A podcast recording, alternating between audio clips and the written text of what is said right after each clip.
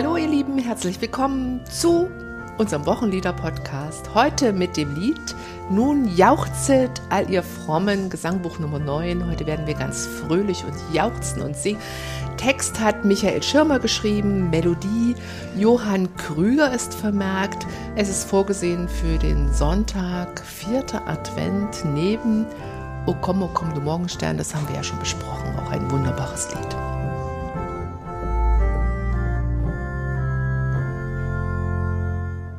Nun jauchzet all ihr Frommen zu dieser Gnadenzeit, weil unser Heil ist kommen,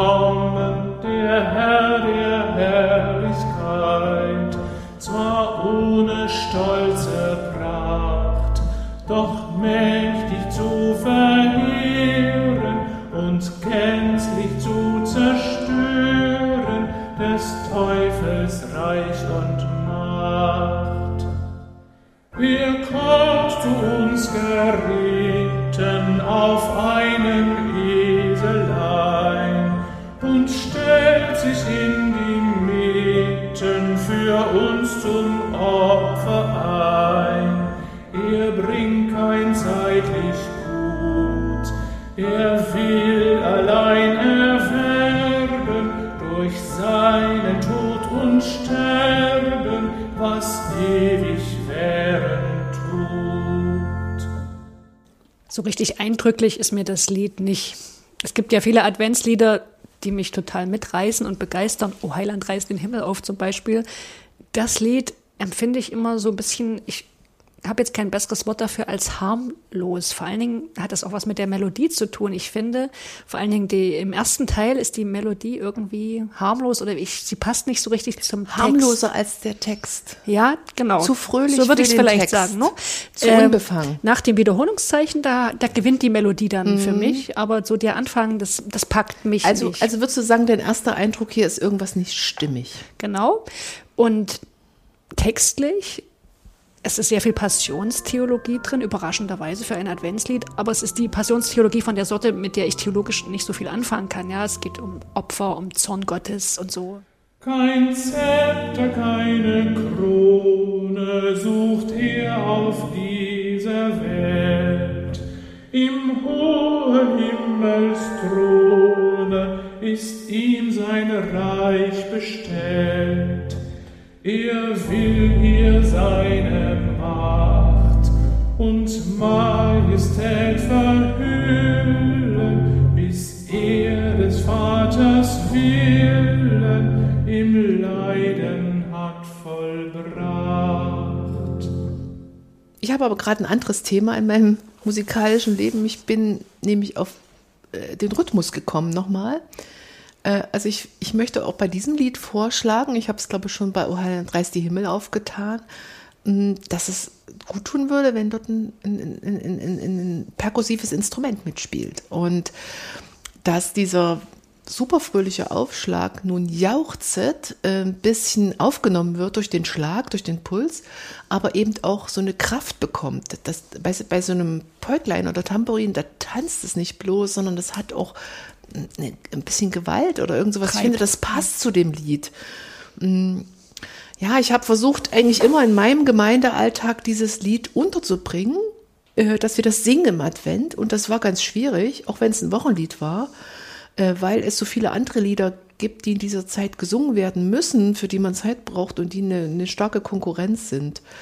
Also für das, man muss dieses Lied singen, ist mein schönster Anker eigentlich immer diese Strophe mit der Textstelle, mit der Wortgruppe, ihr Mächtigen auf Erden, nehmt diesen König an, wollt ihr beraten werden und gehen die rechten Bahn.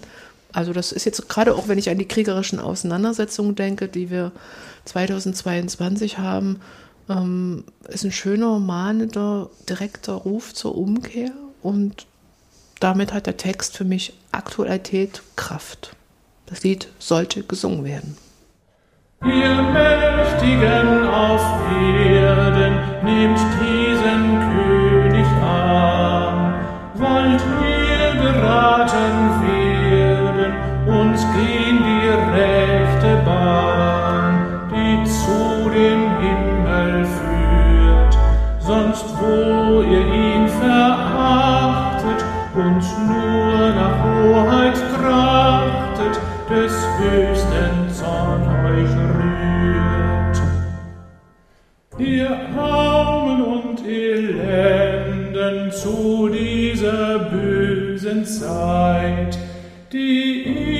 allen Enden müsst haben Angst und Leid, seid dennoch wohlgemut. Lasst eure Lieder klingen, dem König Lob zu singen, der ist euer höchstes Gut.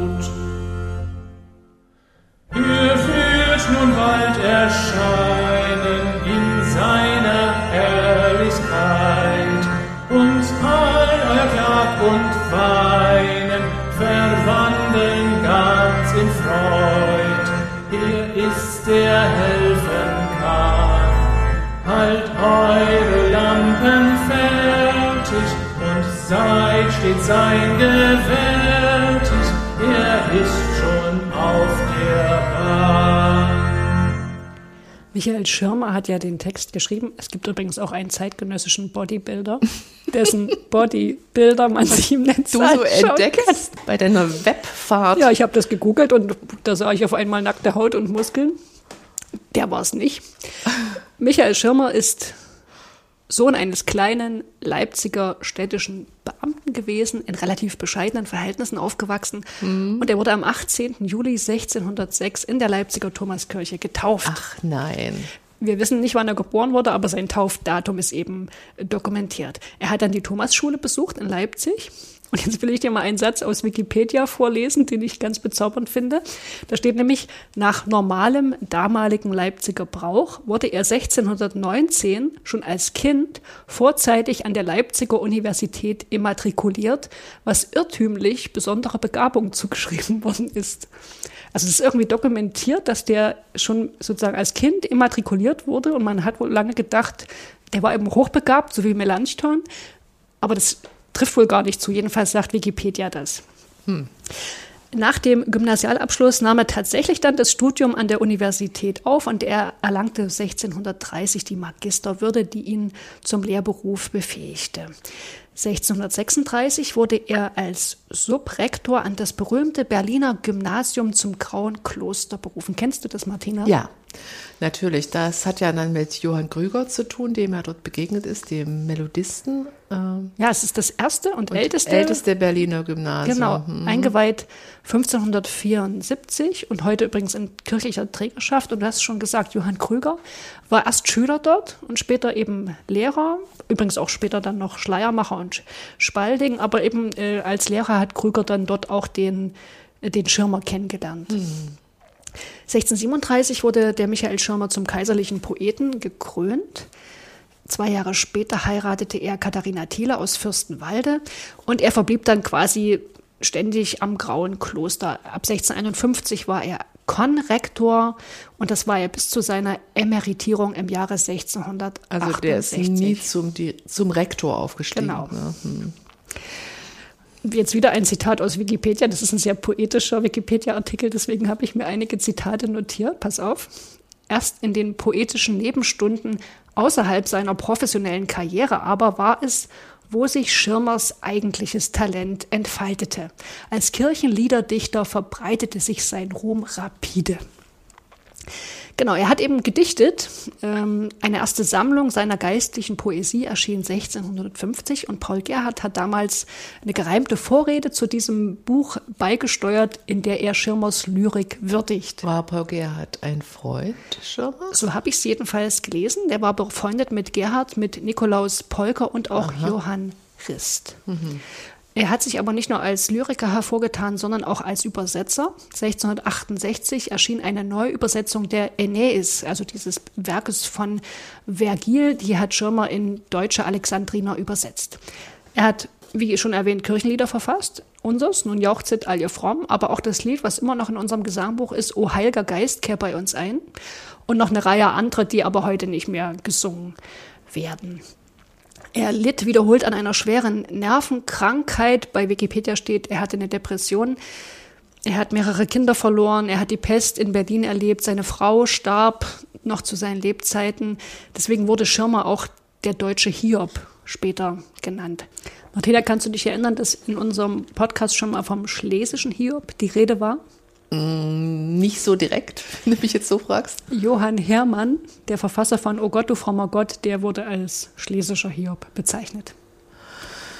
Ja, also Schirmer den Text, Krüger die Melodie. Melodie. Und ich bin ein bisschen hin und her gerissen, denn wir haben über Johann Krüger schon gesprochen in unseren Folgen des Wochenlieder-Podcasts.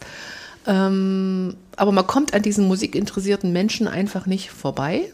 Mindestens 16 Melodien oder Sätze stammen in unserem EG aus seiner Feder. Ganz bekannt ist zum Beispiel Wie soll ich dich empfangen, EG 11 oder 321 Nun danket alle Gott oder 447 Lobet den Herrn. Vielleicht noch mal ein paar Eckdaten zu Johann Krüger. Sorbisch Jan Krüger, ich weiß nicht, ob das so ausgesprochen wird, 1598 geboren in Großpresen in Berlin, 1662 gestorben.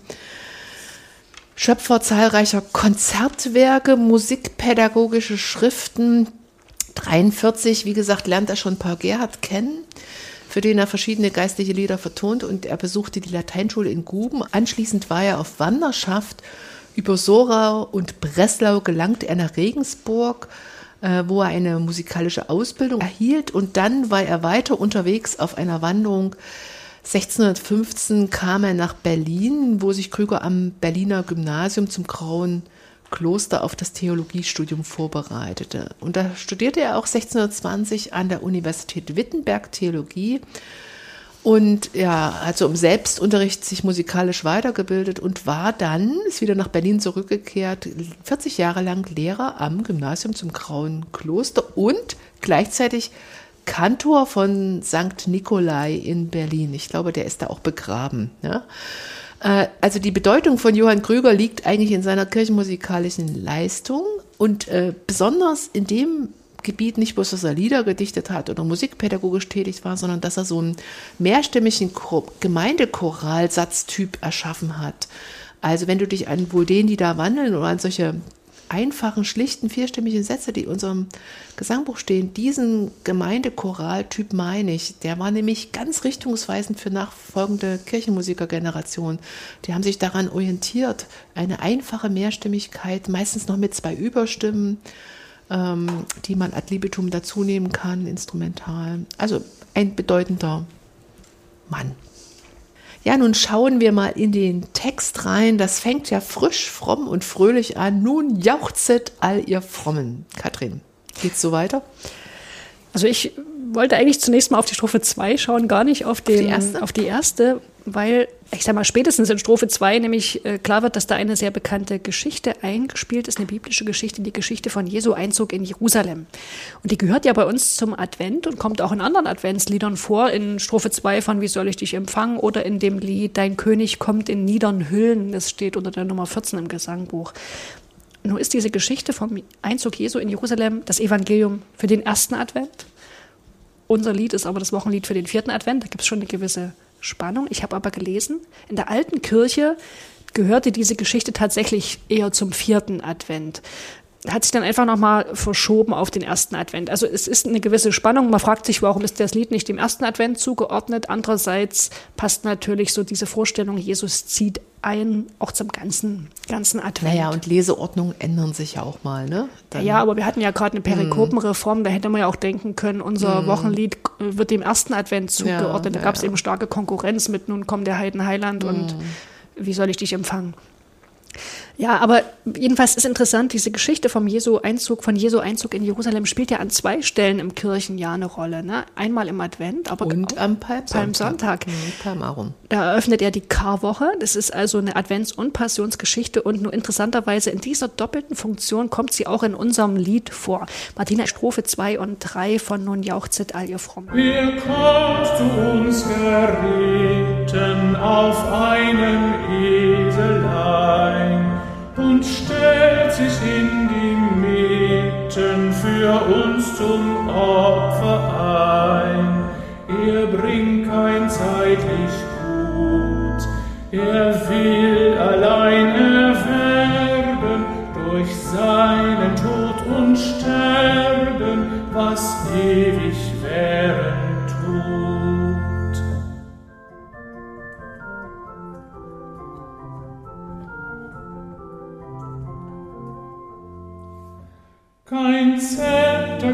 Keine Krone sucht er auf dieser Welt.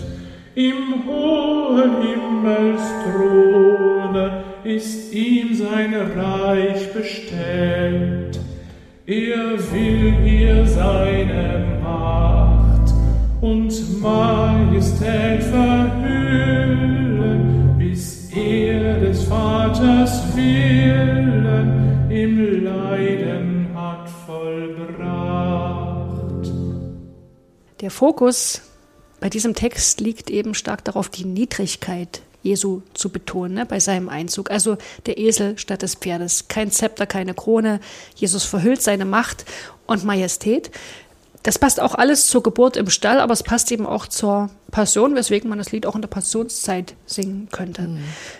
Interessant finde ich auch den direkten Vergleich von Strophe 1 und 4. Also ich komme jetzt doch nochmal auf Strophe 1 zu sprechen. Und zwar was die Angeredeten betrifft. Ne? In Strophe 1 werden die Frommen aufgefordert zu jauchzen. In Strophe 4 sind es die Mächtigen.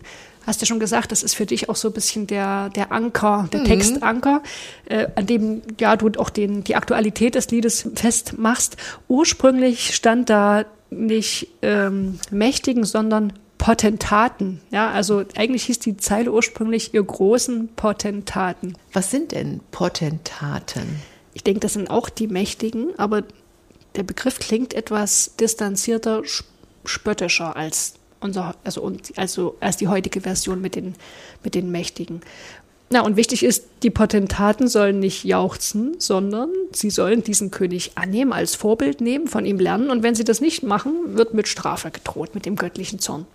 Hm. Und dann wieder Blickwechsel in den letzten beiden Strophen. Da geht es nicht um die Potentaten, sondern um die Armen und Elenden. Und für die wird es besser. Also wir befinden uns auch bei diesem Lied in der Zeit des Dreißigjährigen Krieges. Ja, da passt der Text ja gleich rein. Man hat gleich Bilder vor Augen. Ich lese die fünfte und sechste Strophe. Ihr Armen und Elenden zu dieser bösen Zeit, die ihr an allen Enden müsst haben, Angst und Leid, seid dennoch wohlgemut. Lasst eure Lieder klingen, dem König Lob zu singen, der ist euer höchstes Gut. Er wird nun bald erscheinen in seiner Herrlichkeit und all euer Klag und Weinen verwandeln ganz in Freud. Er ist's, der helfen kann. Halt eure Lampen fertig und seid stets sein gewärtig. Er ist schon auf der Bahn. Christa Reich schreibt dazu, für die Armen und Elenden, also jene Menschen, denen sich der Gott Israels schon immer in besonderer Weise zugewendet hat, gilt jetzt, Wohlgemut zu sein und dem König Lob zu singen.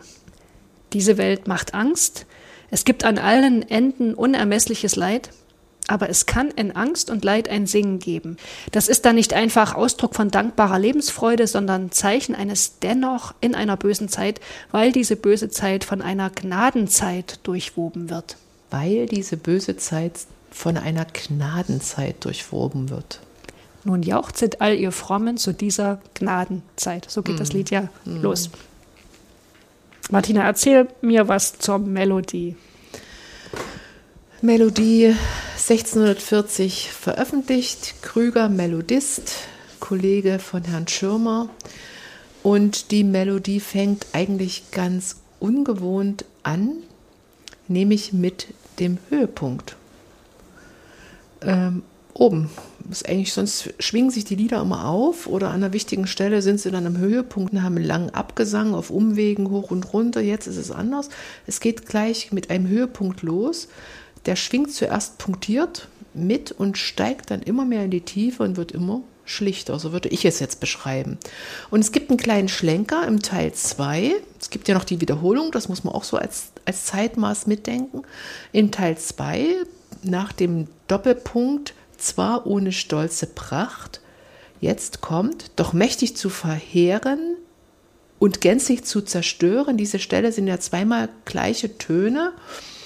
Ähm, die brechen so ein bisschen aus. Das Lied steht ja in F-Dur und hier gehen wir tonal weg von dem F-Dur zu einem C-Dur. Und C-Dur ist zwar mit F-Dur verwandt, also diese Töne, die miteinander verwandt sind, nochmal in der Musik, so in der Kadenz vorkommen, die stehen in einer Beziehung zusammen. Und wir merken das schon, ob sich das ein bisschen nach oben oder nach unten bewegt, ob das.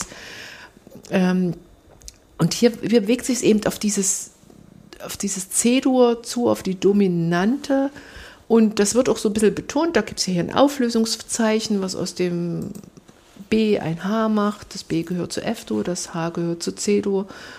Und das ist so ein kleiner Zwischenschlenker. Also finde ich eigentlich witzig, auch diese Wiederholung. Äh, das macht nämlich in jeder Strophe was, ähm, weil dort nochmal noch mal so eine Betonung stehen bleibt.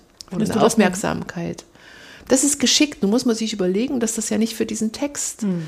geschrieben ist. Wir haben vorhin gesagt, die Melodie ist nicht ganz stimmig. Hm. Vielleicht ist sie ein bisschen zu fröhlich für die Ernsthaftigkeit des Inhalts. Jetzt finde ich aber gerade, eigentlich passt sie doch ganz gut. Hm. Sicher hängt es auch davon ab, wie jemand diese Melodie begleitet. Also wenn er das jetzt ähm, hier zu schnell hüpfend, springend spielen würde, dann würde ich auch sagen, es passt nicht zum Text. Vielleicht kann man es ein bisschen verhaltener fröhlich machen. Mm, Also die Melodie, die ist, die ist fröhlich und eigentlich ist dieser Text von Buße und Elend geprägt und auf den ersten Blick würde ich auch sagen, passt nicht zusammen, aber irgendwie geht es dann doch auf. Also für mich bleibt es unvollkommen vollkommen. Irgend sowas. Mm, Also noch eine andere, ich könnte auch diese Melodie übrigens auf einen anderen, äh, dieser, diesen Text, Entschuldigung, auf eine andere Melodie singen. Zum Beispiel auf, den, auf die Melodie von Zieh ein zu deinen Toren, EG 133. Na, na, na, na, na, na, na. Nun jauchzet all ihr Frommen zu dieser Gnadenzeit. Das wäre aber viel langweiliger. Oder zur Melodie 365 von Gott will ich nicht lassen. Na, na, na, na, na, na, na, na, na, na, na, na, na. Das wäre viel ernster, viel dunkler. Diese Melodien haben übrigens in bestimmten Gesangbuchausgaben auch da, wurden dazu geordnet. Also das ist nicht so, dass das jetzt äh, meine Erfindung ist, tausche mal die Melodie aus. Und das, diese, dieser Text hat lange seine Melodie gesucht und dass jetzt eben diese bei uns im evangelischen Gesangbuch steht, das liegt an der Zuordnung der Herausgeber des Gesangbuchs. Also seit 1891 ist dieser Text erst mit dieser Melodie verknüpft. Was machen wir mit dem Lied im Gottesdienst? Hast du da ein paar Ideen? Ich habe nämlich keine. Ähm, also ich würde hier, könnte mir gut vorstellen, dass man bei einem begleitenden Rhythmus, da nimmt man doch nicht einfach das Material, was schon da ist. Aber man nimmt vielleicht ein kleines Versatzstück raus. Hier gibt es da so eine Punktierung. Dam, da, da, da, da, dam,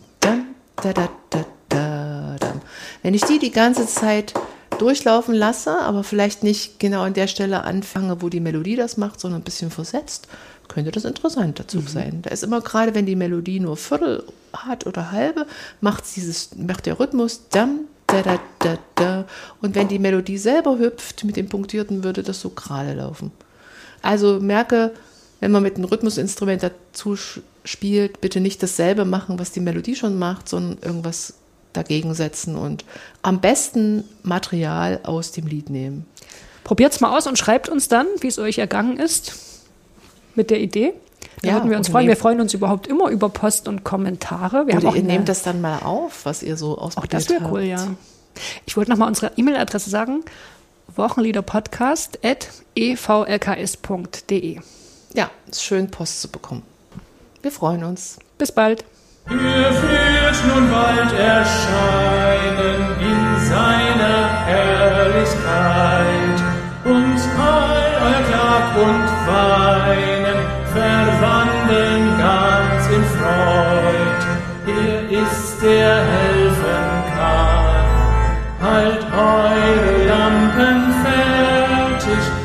Zeit steht sein Gefäß.